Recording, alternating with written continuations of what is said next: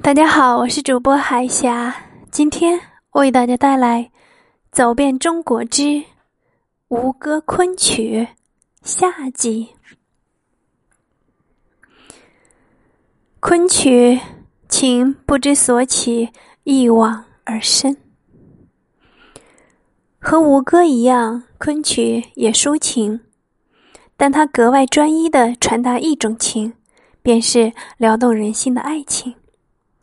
从婉转悠扬的一声“呀”开始，长笛琴声响起，那翩跹碎步袅袅而出，水袖轻扬，风致楚楚，如清风抚拨开心头含羞带躁的春潮，轻而易举的就俘获人心。虽然远不如五歌久远。但也有着六百多年生命的昆曲儿，却以其软绵细腻的演绎，将原本只属于地方的腔调推及全国。都说昆曲之美，似一位美人，于骨于皮都有倾城之态。那声腔似皮，一叹三，一曲三叹，一声。即勾耳朵，四句席卷全城。又有南曲北曲之分，南曲字少腔多，节奏缓慢，是《牡丹亭》良辰美景奈何天的缠绵悲怆；北曲字少字多腔少，节奏明快，是《窦娥冤》没由来犯王法，不提防遭刑陷，叫声。悲天动地，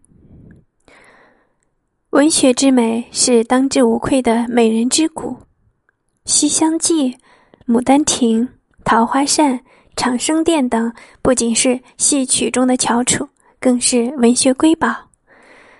看亭半上整花钿，梅穿菱花偷人半面，倚斗偏云彩。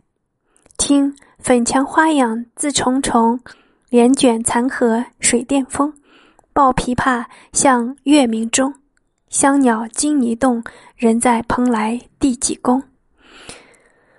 无一不是短短数句便描绘出一种风情、一种情绪、一种个性，生动而明朗。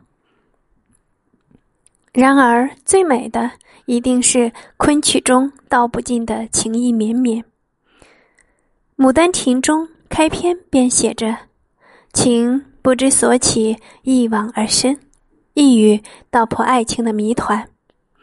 绿叶不知何时抽出新芽，人也不知道什么时候动了爱情。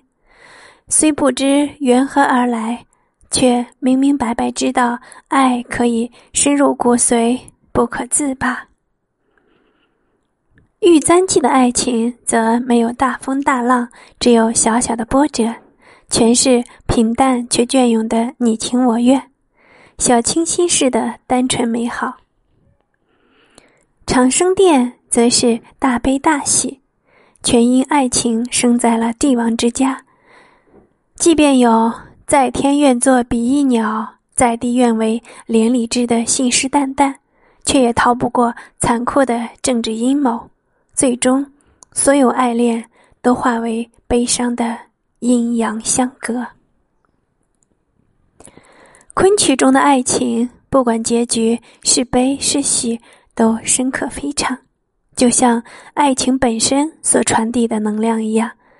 它只问过程，可以在其中粉身碎骨，可以涅槃重生，早已不问结果是否圆满。爱情之所以动人心魄，就在于奋不顾身。